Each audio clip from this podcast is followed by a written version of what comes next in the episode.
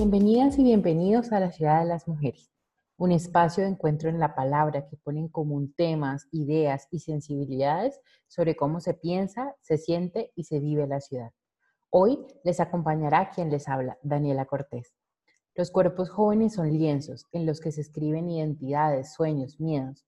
La semana pasada conversamos sobre la relación de estos con la ciudad que habitan Vimos algunas experiencias que nos fueron confiadas de chicas y chicos con las que buscamos ilustrar cómo es su cotidianidad.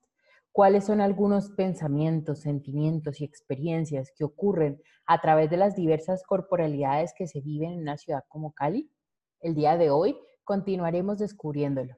Nuestra invitada es una profe maravillosa. Su nombre es Vivian Unas. Sus estudios de pregrado en comunicación social, en posgrado en sociología, recientemente hizo un doctorado en Ocio, Cultura y Comunicación para el Desarrollo Humano y es la directora del Departamento de Pedagogía de la Escuela de Ciencias de la Educación de la Universidad ICESI. En la sesión anterior hicimos un recorrido por los puntos en común en los relatos que hemos revisado para esta sesión. El mundo adultocéntrico que rodea a estos cuerpos jóvenes, si hay alguna diferencia al momento de analizar y conversar los cuerpos de chicas y chicos, y por último, si hay algunos patrones por estar en una ciudad como Cali, entre otros puntos que fueron surgiendo en la conversación.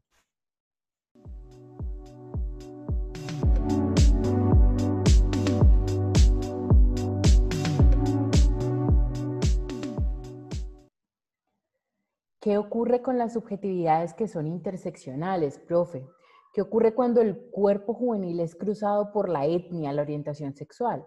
Cómo estos cruces no solo complejizan el asunto, sino que lo enriquecen.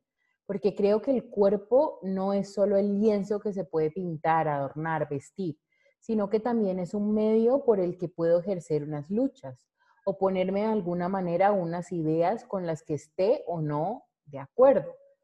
Entonces, quiero que nos cuentes un poco cómo es esa relación entre cuerpo juvenil y las variables interseccionales que lo atraviesan porque también cómo expresar a través del cuerpo. Recuerdo que te conté en nuestra entrevista que está publicada en la revista Traspasando Fronteras mi experiencia con el maquillaje, por ejemplo, y cómo a través de este arte he podido expresarme.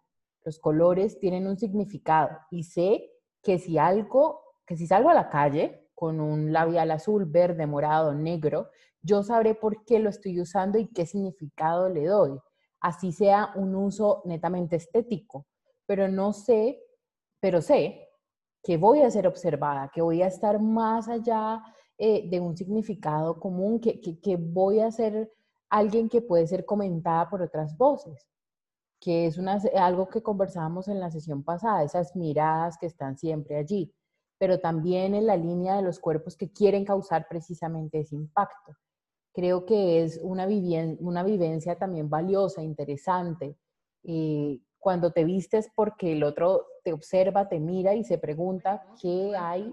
Voy a como a dividir la respuesta en dos partes. Una es esta, precisamente el cuerpo y como la acción política, de los cuerpos jóvenes y la acción política, que creo que mm, las, las, todas estas discusiones sobre su política o política menor, pues insisten en la centralidad del cuerpo como un dispositivo de lucha. Y sin duda, eh, pues encontramos sobre todo en estos cuerpos tribalmente construidos, ¿cierto? Construidos como con una búsqueda, un vínculo tribal, pues, pues un, una, digamos, una claridad y un trabajo muy intenso en hacer que este cuerpo sea expresivo políticamente. Eh, no solo, basta una mirada a los movimientos sociales contemporáneos como para ver que, esto se, se, vive y se dispara en el cuerpo. O sea, yo recuerdo una, una distinción que creo que hace Lazarato, que es muy interesante, y es que el movimiento social de hace unas décadas, generalmente un movimiento de orden clasista o gremial, ¿cierto? Pues era un movimiento social en el que eh, la gente tenía un cuerpo que participaba de la acción política, eh, y este cuerpo eh, terminaba teniendo, por supuesto, pues un hábitus, haciendo en términos que las ciencias sociales entendemos, este cuerpo terminaba construyendo una apariencia como, o con una construcción de apariencia como resultado de una, eh, de, vivir un campo, de participar de una, de, de un proceso y entonces pues uno terminaba apareciéndose a los compañeros de partido pues porque, pues porque vivía con ellos, compra, tenía los mismos recursos, compraba ropa más o menos en las más partes, o sea, terminaba, terminaba apareciendo un profesor, una profesora, un médico, una médica, un, el, el, el, la construcción del cuerpo devenía como resultado de la adhesión política y no al revés. O sea, es como, como eso es lo que quiero decir. En cambio, encontramos ahora en estos cuerpos muy jóvenes, cuerpos un dispositivo de participación pública, como casi que un requisito en, en sí mismo, ¿cierto? Entonces, ah, eh, yo, por ejemplo, lo que más he visto es como, como eh, las chicas jóvenes feministas en las marchas, por ejemplo. Tú ves a las chicas jóvenes feministas claramente o sea, en la corporalidad, o sea, hay, o sea, no es solamente que parezcas una, una, una mujer feminista, porque tu adhesión y tus amigas y terminas vistiéndote como. No, no es solo eso, es que ese cuerpo ha sido construido para ser feminista, ¿no? Y entonces ahí, entonces está el verde, entonces está el color de cierta manera, entonces está toda la construcción corporal, todo eh, volcada hacia allá, y entonces ese cuerpo mismo pues se convierte en un texto político. Eso es en los movimientos ambientalistas se ve también de una manera muy potente, ¿no? Y, y creo que hoy por hoy no hay, eh, no hay eh, digamos, movimiento social que no apele a intervenir el cuerpo de alguna manera para, para, para, su participación en la acción política. Entonces me parece que ese es un tema como súper interesante, por no hablar de pues toda la, todo, toda la relación entre estética, cuerpo y acción política y el performance y bueno, toda esta cosa que, pasa como por la acción política contemporánea, en esa clave de política menor o de política de la expresión, también que ha sido llamada por algunos en que el cuerpo es central, eh, pero incluso en su versión más tímida, menos panfletaria, ¿no? más cotidiana,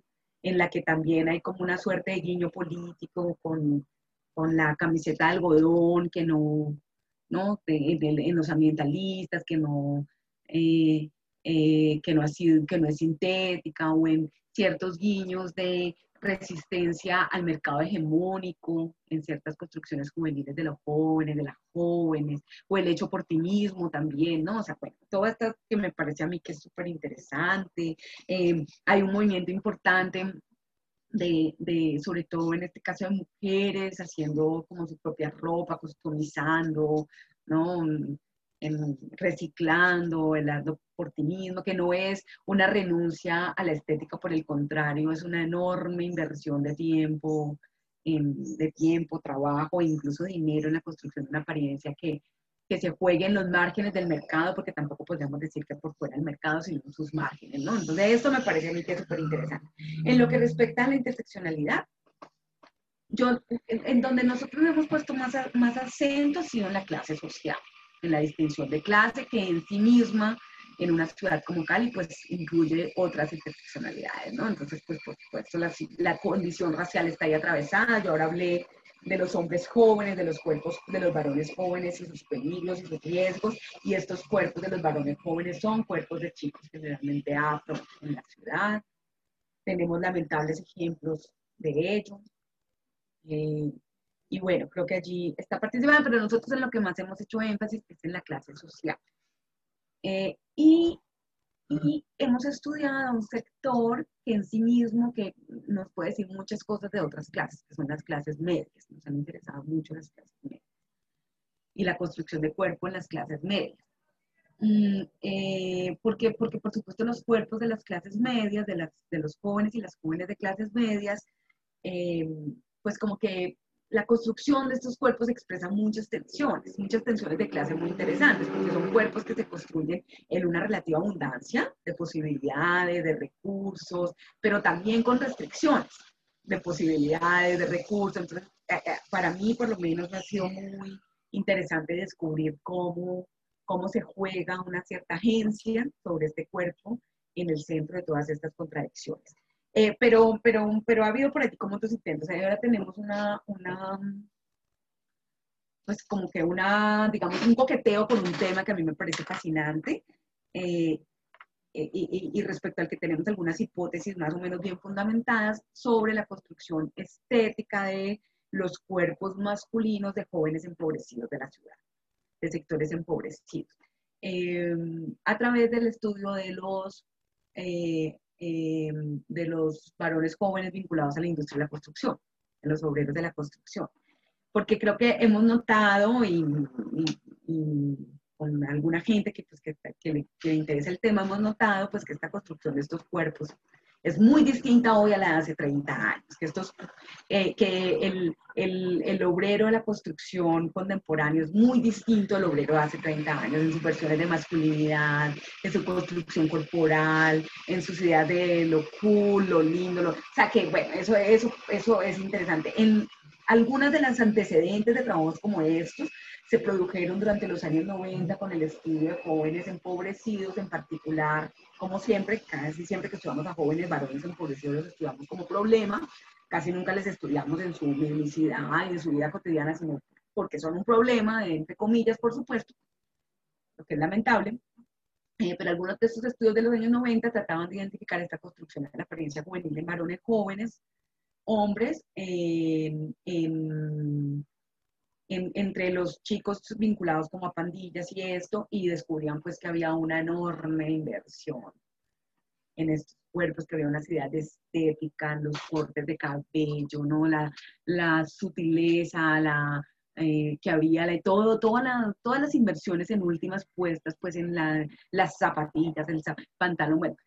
Eh, en todos estos antecedentes, pues pues creo que hay una gran inspiración para pensar estos cuerpos jóvenes y con ello lo que quiero decir es que la juvenilización de los cuerpos no es potestad solamente de los jóvenes que tienen derecho a ser jóvenes, que son los de capas medias y clases altas, sino que sin duda los jóvenes de sectores populares, incluso aquellos que no gozan de moratorias sociales amplias, que, que no pueden ir a la universidad, incluso ellos, ellas pues tienen una construcción estética de su apariencia y que no, no y que poco, poco estudiamos y que creo que, creo que es una, una clave muy, en apariencia muy cosmética, muy superficial, pero que yo creo que está llena de densidad para estudiar las diferencias de clase en esta sociedad.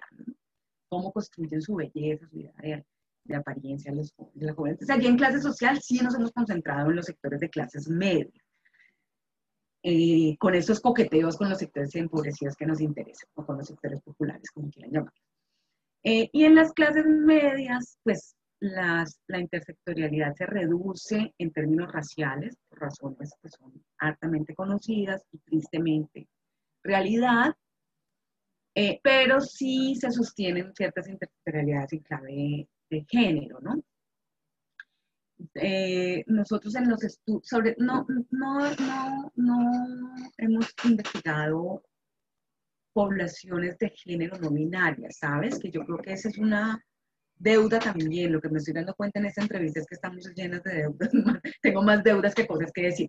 Pero, pero, pero sí hemos estudiado chicos y chicas eh, no heterosexuales.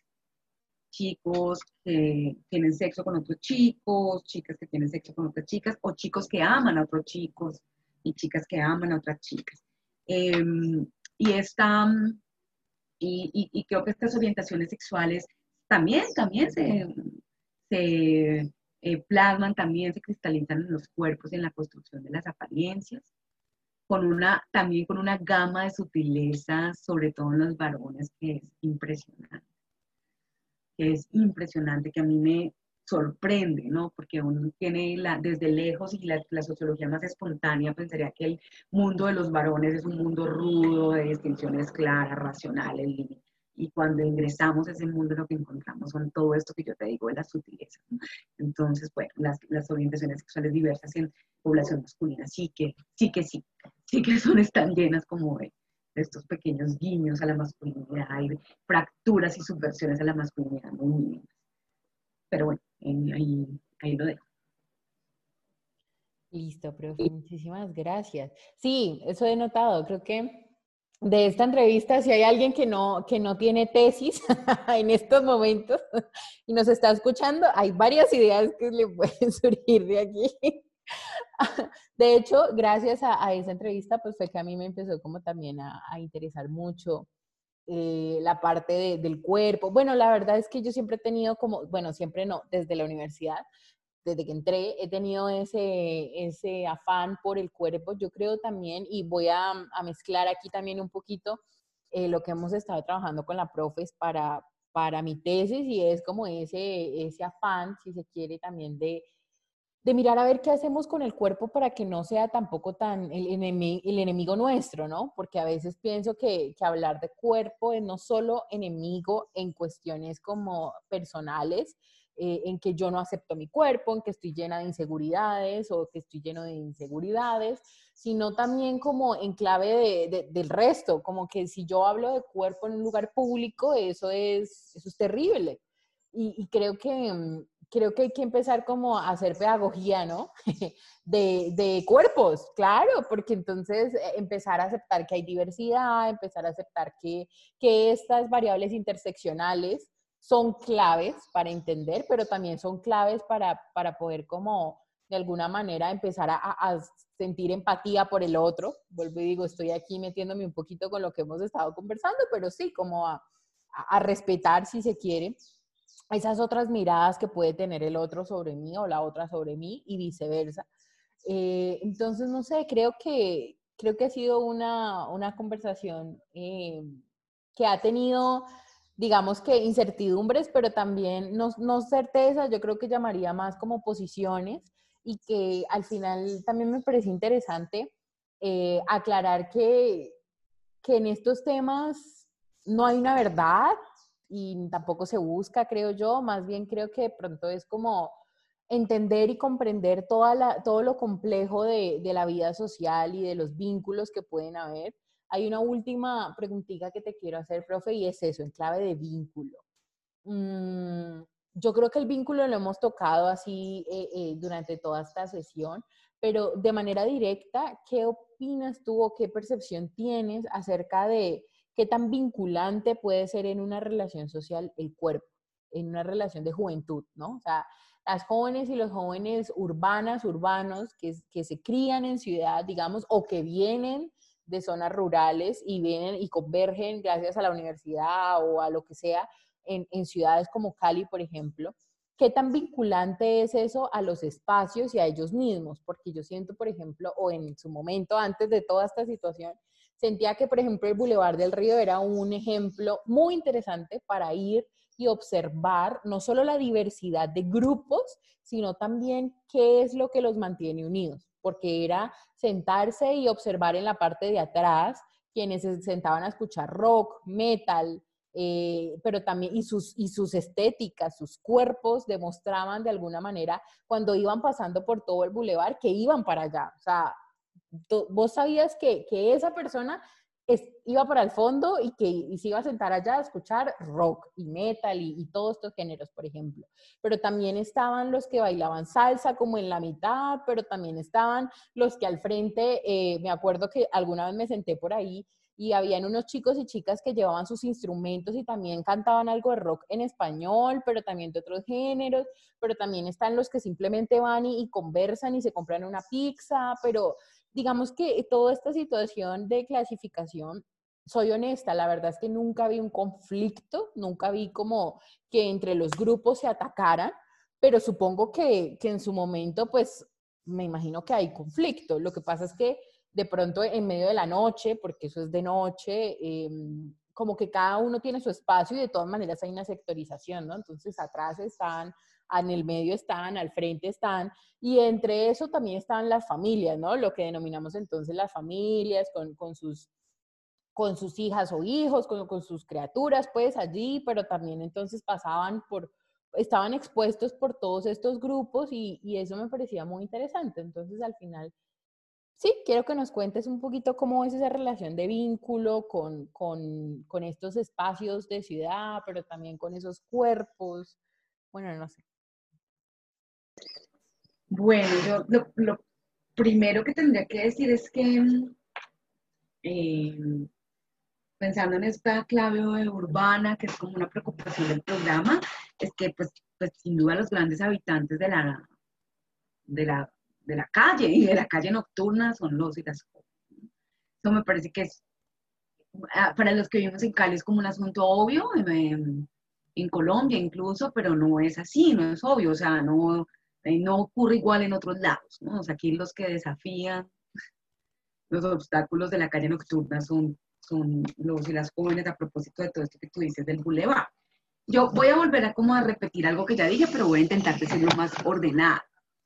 Eh, creo que cuando tú hablas como de estos grupos, eh, Dani, pues que son,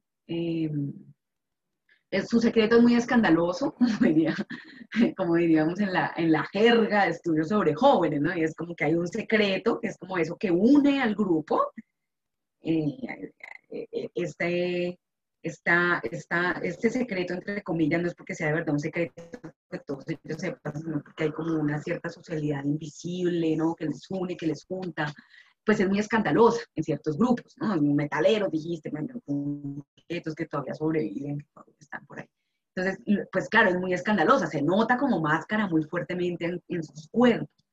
Eh, pero también hay otras formas de secreto más sutiles, que que en la universidad podemos ver y podemos ver cómo a los adultos se nos escapa mucho, pero los chicos, las chicas lo ven, ¿no? Como eh, cómo estos cuerpos de ciertos grupitos son distintos a los cuerpos de otros grupos, Y hay como una máscara, como la llamaríamos en sociología, distinta de otras máscaras, una fachada también distinta. Bueno, eh, entonces, eso, eso me parece que es, que es un asunto importante para entender respecto al vínculo. Y voy a repetir ahora sí lo que, lo que te decía. Y es que creo que una gran diferencia eh, que señala la literatura de, sobre el asunto, sobre la construcción del cuerpo en jóvenes, el cuerpo para la socialidad, es que a diferencia de las generaciones no juveniles, es decir, de las previas a los años 70, 80 en Colombia, eh, estos, estos jóvenes producen, construyen, arman un cuerpo para.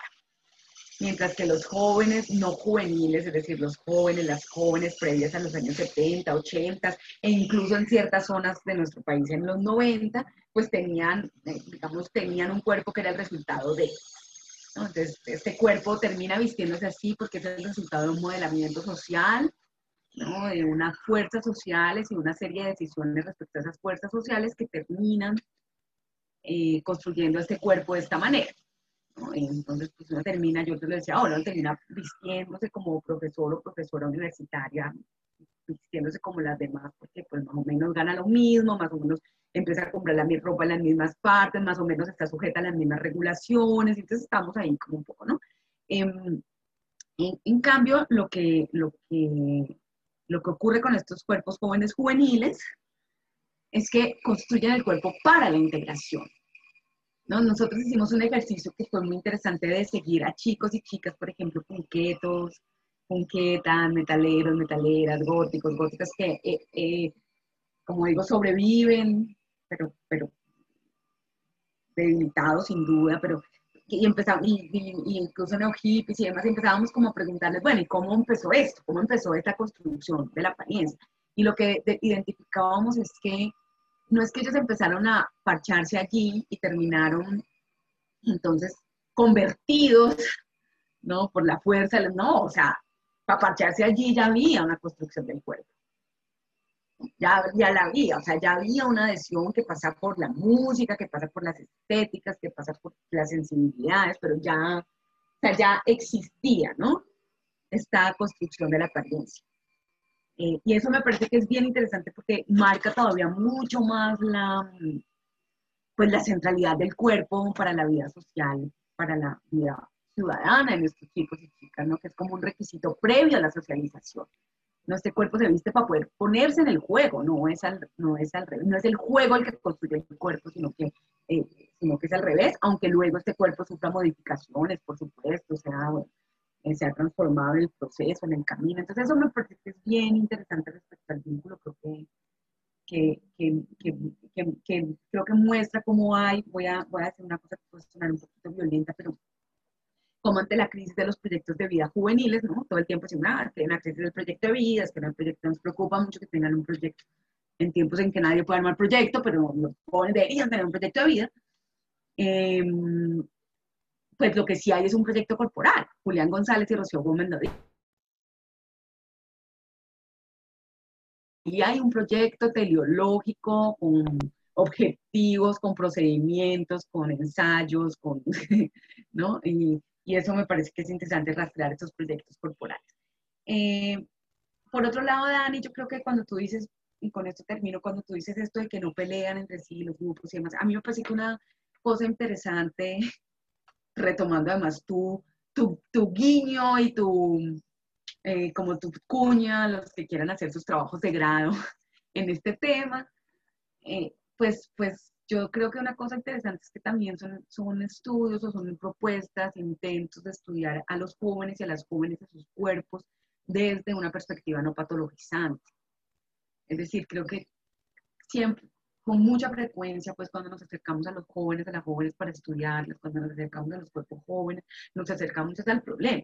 Jóvenes que consumen, jóvenes que están en pandilla, jóvenes ¿no? que son problemáticos, jóvenes y desórdenes alimentarios. Jóvenes son un problema. Le da un poco la mirada ahí adultocéntrica, pues que, que, que, ve con temor lo que le pasa a los jóvenes y, y, con afanes de intervenirlo, lo que pues no está mal, pues son nuestras preocupaciones adultas, pero esa es una perspectiva también estigmatizante, sin duda. Entonces, mi invitación es también a estudiar estas culturas juveniles eh, de, una versión no patologizante, que estudie sus modos de vida, sus maneras de relacionarse, sus pequeñas ternuras también, ¿no? Y sus superficies que no son nada superficiales. Bueno, para, para terminar, aunque no quisiera hacerlo porque es un tema que me encanta, que, que creo que nos atraviesa a todos los seres humanos. Todas y todos tenemos cuerpos en los que proyectamos quiénes somos, en los que nos relacionamos, con los que a través de, ellos nos relacionamos, nos relacionamos no solo con eh, los otros seres humanos, sino con el mundo en el que vivimos, en el, que, en el territorio que pisamos, que, hacemos nuestro, que llenamos de símbolos, de, de significados, eh, y quiero entonces leerles algunos fragmentos muy pequeños de estas chicas y estos chicos que nos confiaron esas vivencias. Eh, por supuesto, se, se mantendrán en, anonimato. Eh, vamos primero con los chicos. El primer chico que les quiero compartir nos cuenta lo siguiente. A mí, de niño, me hicieron mucho bullying en el colegio por ser afeminado. Ahora mi corazón tiene unas grandes cicatrices como grietas en un edificio abandonado por el tiempo. Pero gracias a la resiliencia he podido hacer que cada insulto, mala mirada o comentario se quede como lo que el viento se llevó. El siguiente de los chicos nos cuenta. Vivo mi cuerpo como una lucha interminable entre amor y odio, una brecha muy pequeña donde puedo estar en lo más alto y de un segundo después estar en lo más bajo. La mirada de los alrededores de la ciudad me atormenta como si un gran martillo tratara de romper una copa de cristal y al interior sus diminutas partículas se esforzaran en impedirlo. Hasta el material más fuerte tiene un lugar en el que se puede resquebrajar. En las chicas queremos compartirles estos dos. El primero va. Cuando me toca quedarme quieta, intento hacerme lo más pequeña posible, que no se den cuenta que estoy ahí. Cuando estoy en movimiento son pasos rápidos y decisivos, haciendo mi mejor esfuerzo por hacer mala cara para que no me molesten. Miro para todos lados, supremamente consciente de qué partes de mi cuerpo están visibles y quiénes pueden estar mirando. Otra de las chicas nos cuenta. El reconocimiento de mi cuerpo frente al espejo y frente a los otros ha estado influenciado por las ideas colectivas predominantes de lo que significa ser caleño. Alegre, fresca, bella y bailarina. Son características que encuentro en mí en algunas ocasiones y no me desagradan e incluso supongo que agradan a los demás. Pero más allá de eso, la vivencia de mi cuerpo no escapa de la diversidad que reconozco en cada espacio, sin importar su tamaño ni las expectativas que se tengan de quienes lo habitan. Diversidad que debe ser apropiada como un tesoro que representa la valentía de validar las construcciones estéticas e identitarias de los otros. Ahí les compartimos, porque nos parece importante no solo que todas las voces sean escuchadas, sino que seamos reflexivas, reflexivos sobre qué estamos haciendo para habitar nuestra ciudad. Yo sé que son circunstancias especiales en estos momentos, pero cada que habitemos la calle, la próxima vez que salgan de su casa si tienen que salir, fíjense en, en esas miradas que siempre están allí y traten de que si van a mirar al otro o a la otra sea con ojos de empatía, sea con ojos de entender su posición y no todo lo contrario, y no llevar las cosas por, por algunos lugares donde, como pudieron escuchar, hay cicatrices, porque la mirada del otro y la otra es muy importante, más de lo que la mayoría quisiéramos reconocer. Y eso es algo valioso, saberlo, conocerlo y lidiar con ello también y, reconocer también que, que, es importante empezar a, respetar, a respetar esas construcciones identitarias y estéticas, como decía una de, las chicas que nos compartió su,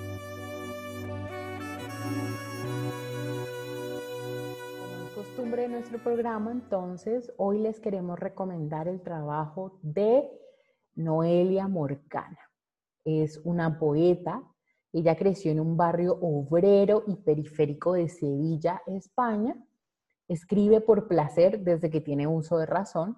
Forma parte de un colectivo llamado Arte Mue. Su estilo escapa de lo impuesto para traer versos de la calle y es una poeta valiente y revolucionaria. En una entrevista que leímos contaba que no se esfuerza por dar una escritura laboriosa, limpia, cuando es alguien que se escribe en las calles. Ella dice que su poesía es tan directa y cercana porque su objetivo es que la pueda leer y entender cualquier persona. Quiere, sobre todo, que la entienda esa parte de la población que no tiene acceso al lugar erudito. Es como si solo las y los intelectuales pudieran tener acceso a la comprensión y disfrute de la poesía nos narra ella, y que no está de acuerdo con esto. Así que su manera de aportar es construir poesía que pueda ser comprensible. Quiero citar un pequeño fragmento de sus palabras. Mi poesía está viva y es de hoy, y está escrita desde la perspectiva de una mujer que es feminista, pero voy mucho más allá. Es muy fácil catalogar las disciplinas y etiquetarlas con diferentes ideologías, darle un peso que a mí no me interesa. La revolución está en todos sitios. Revolucionaria también es mi abuela que se levanta todos los días con los dolores que tiene. De ella les recomendamos un trabajo muy especial que pueden encontrar en YouTube, llamado A veces no llevo sujetador.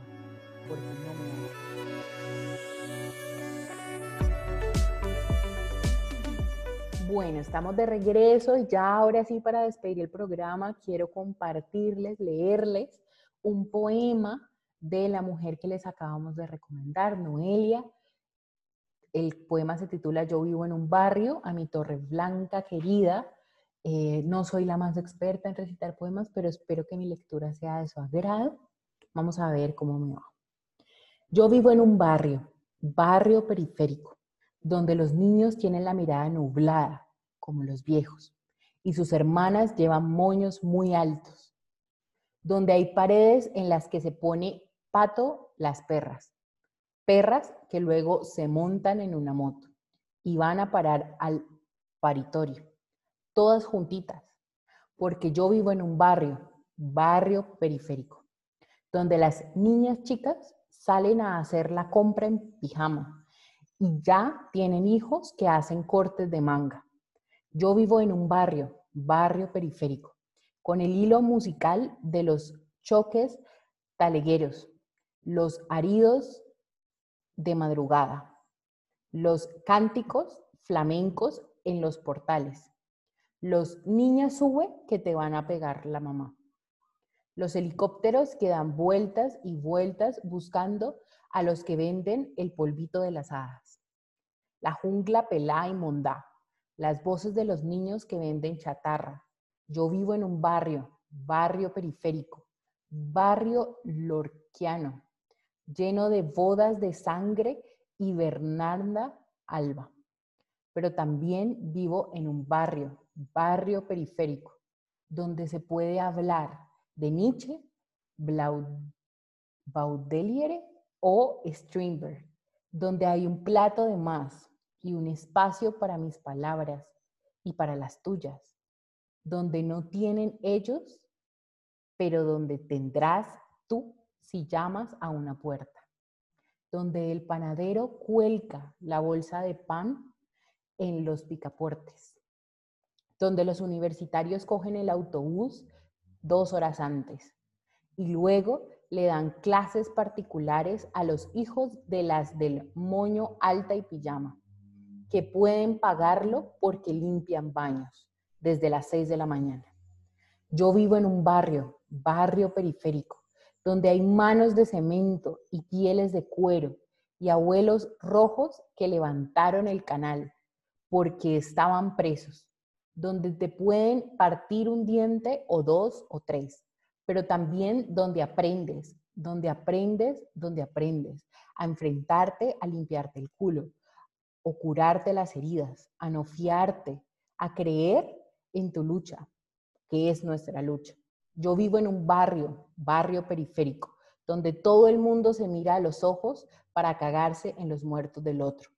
¿Y qué hay más hermoso que tener sangre en la lengua y el valor para escupirla porque te sientes guerrera gracias al piso de 40 metros con cinco personas adentro que está allá lejos, en la periferia? Eh, espero que, que, les haya gustado, que, que les haya hecho reflexionar, que haya removido algo en, sus, en su ser, en su mente, en sus pensamientos. Em, creo que es importante empezar a, a descubrir a estas mujeres tan maravillosas que hay por todo el mundo, dando su granito de arena a, aportar a una transformación de, de, ciudad, de sociedad. Y creo que Noelia a su manera lo hace. Eh, muchísimas gracias por, por, haberme escuchado, si llegaron hasta aquí.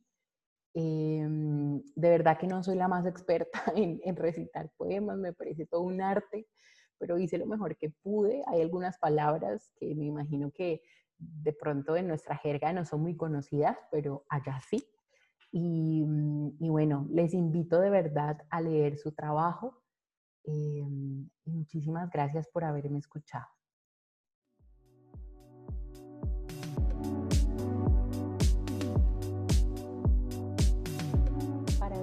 Quiero despedirme, agradecerte, Dani, por mi debut en Radio Samán. Me encanta que exista este espacio, me encanta, me parece una iniciativa. Muchas gracias, profe, por habernos acompañado en el programa hace ocho días y el día de hoy.